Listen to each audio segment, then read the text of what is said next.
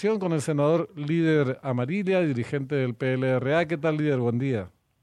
Muy buenos días, Benjamín, a Diego y a toda la audiencia de la radio. Buen día, senador. Gracias por, por atendernos. Bueno, queríamos conocer cómo eh, recibieron, eh, recibiste eh, en particular esta noticia que se divulgó ayer en conferencia de prensa por parte del sector que había convocado a la a la convención del PLR Fernando de la Mora y cambió esta postura por acudir o asistir a el Rowing Club el próximo domingo. ¿Qué, qué valoración te merece esto? Y bueno, en primer lugar estoy muy contento, muy contento porque este le transmitimos al electorado liberal y a la ciudadanía de que por lo menos podemos entendernos en en la realización de una convención, ¿verdad? Donde por supuesto puede haber debate, puede haber discusiones, puede haber puntos de vista diferentes, pero si no nos entendemos en el local de la realización, ahí sí que estamos mal, ¿verdad? Entonces celebro, celebro, celebro esta esta posición del otro sector interno del partido, que vamos a este, unificar la convención, la gente va a poder participar, los convencionales, los dirigentes de la República que quieran participar, entonces van a participar, van a tener un lugar donde van a ir a escuchar los diferentes debates. Y eso es muy importante, este Benjamín, para mí, ¿verdad? Para mí, yo le doy una valoración muy alta y, y celebro, ¿verdad? Eh, que se pueda realizar de esta manera la convención. En primer lugar, eso, ¿verdad?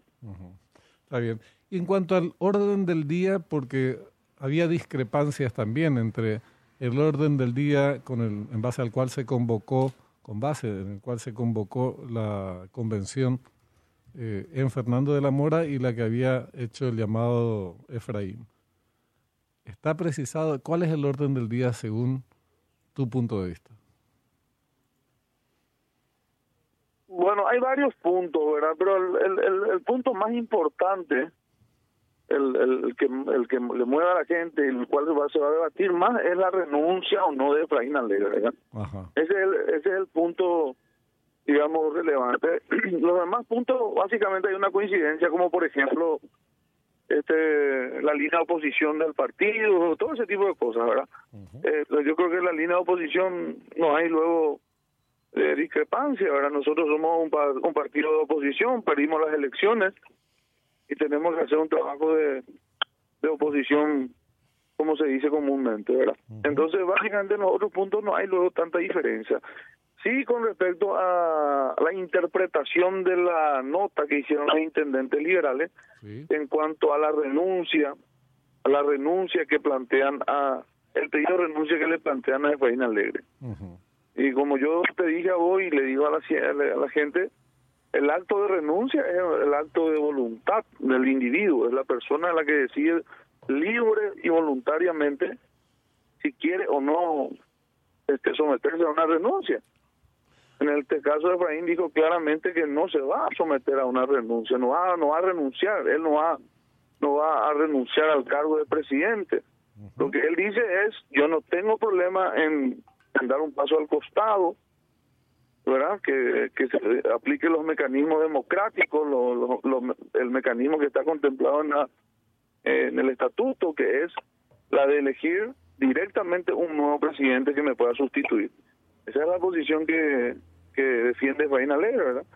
bueno, yo creo que sobre eso básicamente va, va a primar la discusión este Benjamín.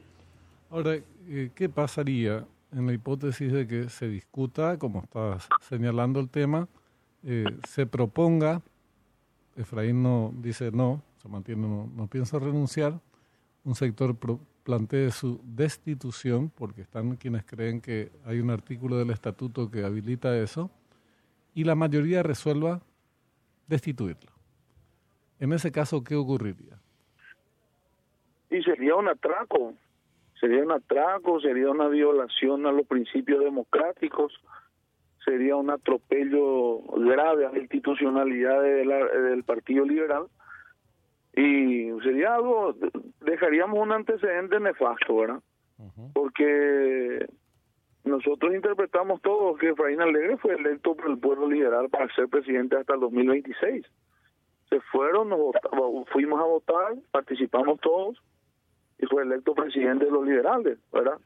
Hay, gente que puede gustarle o no gustarle eso, pero él ganó las elecciones. Y si uno gana las elecciones, se tiene que respetar, o si no, ¿para qué vamos a tener más elecciones?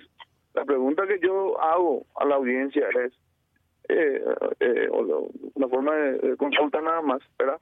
¿Cómo, para qué uno va a someterse a unas elecciones si gana y después le pueden sacar eh, de, por medios que no están contemplados en, la, en, los, en los estatutos en este caso? Eh, ese es el caso nuestro, ¿verdad? Nosotros fuimos a unas elecciones, Efraín Alegre ganó la presidencia y es presidente hasta el 2026. Sin embargo, él dice, no hay problema, si ya no hay condiciones para que yo sea presidente, porque, bueno, perdimos las elecciones y porque la gente quiere quiere otro presidente, no hay problema. Que elija nuevamente el pueblo liberal, así como me pusieron a mí, que le pongan a un nuevo presidente y que ese sea el presidente. O sea, que él no, no se niega a apartarse del cargo como algunos quieren pintar, que se quiere atornillar en el cargo y todo ese tipo de cosas. Él solamente dice que el mecanismo que debe ser aplicado para eso es la que eh, se tiene que aplicar un mecanismo este, legítimo, que le dé legitimidad al nuevo presidente. Ahora, eh, líder, siguiendo con esta línea de razonamiento, porque es una hipótesis probable, eh, se concreta lo que vos denominás el atraco. Si se concretara eh, este, eh, esta, esta decisión, ¿qué pasaría de ese momento en adelante? Concretamente, ¿se acata o no se acata una resolución que es fruto, como vos decís, de un atraco? ¿Cuál sería la posición política? No sabría decirte, Benjamín, qué, qué, qué decisión va a tomar Efraín en, este caso, que es el afectado directo, ¿verdad? Porque acuérdate que el presidente del partido tiene la representación del partido. Por ejemplo, para la transferencia, los recursos de eh, recursos de subsidios electorales, para la firma de...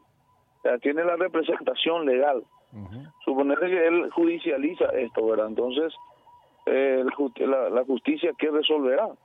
y a partir de ahí seguramente a partir de una resolución judicial se, se, va a saber si, si qué es lo que corresponde si es que si es que él va a hacer valer o no la cuestión jurídica por eso te digo es una una cuestión muy personal es una pregunta muy personal yo creo que hay que hay que hay que discutir verdad pero también tenemos no tenemos que dejar de analizar la cuestión política. Los convencionales liberales son muchos dicen bueno ya pues human al año de presidente ya renovamos al año de partido pero de esta manera no. O sea que coinciden con la línea institucional del partido verdad de esta manera no violentando los derechos violentándole a, atropellando de esta manera no por eso hay que ver un poco cómo sale la convención el domingo hay muchísimos convencionales que a mí me llamaron que van a venir de Alto Paraná de Itapú a diferentes puntos de la República bueno, defendiendo la institucionalidad del, partido, ¿verdad? Que es lo que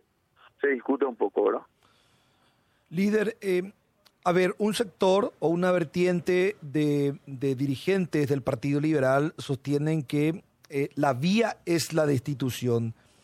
De acuerdo a tu interpretación, en el estatuto no existe herramientas como para que pueda darse esta salida. No, no existe, mm. categóricamente no existe. No existe ningún artículo que diga el que pierde una elección tiene que ser echado. No existe eso. No existe. ¿Cómo, entonces cómo van a ser echados intendentes?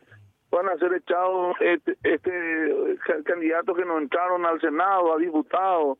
No existe eso. ¿Cómo, cómo una persona que no ganó una elección va a ser va a ser echado en un partido? No existe esa figura, no no no hay, no no se puede. No se existe, categóricamente se planteaba, yo creo que lo que se plantea es que un dirigente que perdió no unas, tres elecciones, eh, y la tercera, la más grande en la historia del partido en la etapa democrática, exceptuando la primera que era contra Rodríguez, que no cuenta mucho, y después de 34 años de dictadura, asuma su responsabilidad política por el fracaso de, de, esa, de ese proyecto, reitero, derrotado en tres oportunidades, y en esta tercera ocasión por un margen muy, muy, pero muy amplio, cuando en teoría tenía las mejores posibilidades, las mejores condiciones. Entonces es un tema de responsabilidad política eh, del líder que encabezó ese proyecto y después habrá otras discusiones o deberían haber otras discusiones con respecto a la estrategia política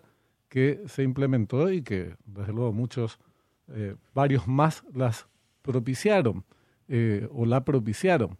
Entonces, esa es la discusión, no es el, no era expulsarle del partido, creo yo, en ningún momento se planteó eso.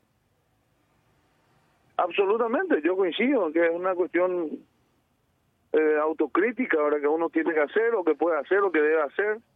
Pero si vos me, vos me estás preguntando desde el punto de vista legal, no, no, no, yo te hablo, yo te hablo eh, se me hizo la pregunta desde el punto de vista estatutario y yo le respondí Sí. desde el punto de vista legal. No. No, se le puede echar, no se le puede expulsar del eh, de la presidencia del partido, este, no se puede sacarle a Efraín por estos motivos. No hay causal para sacarle la presidencia. Él fue electo democráticamente por un pueblo liberal que le votó y ese mandato le dio un mandato a ese pueblo que le dice usted va a ser presidente del partido hasta el 2026. Eso es lo que se dijo ahora. Ahora, si vendremos a analizar desde el punto de vista ético, no sé cómo llamarlo, Benjamín, de, autocrítica, Sí.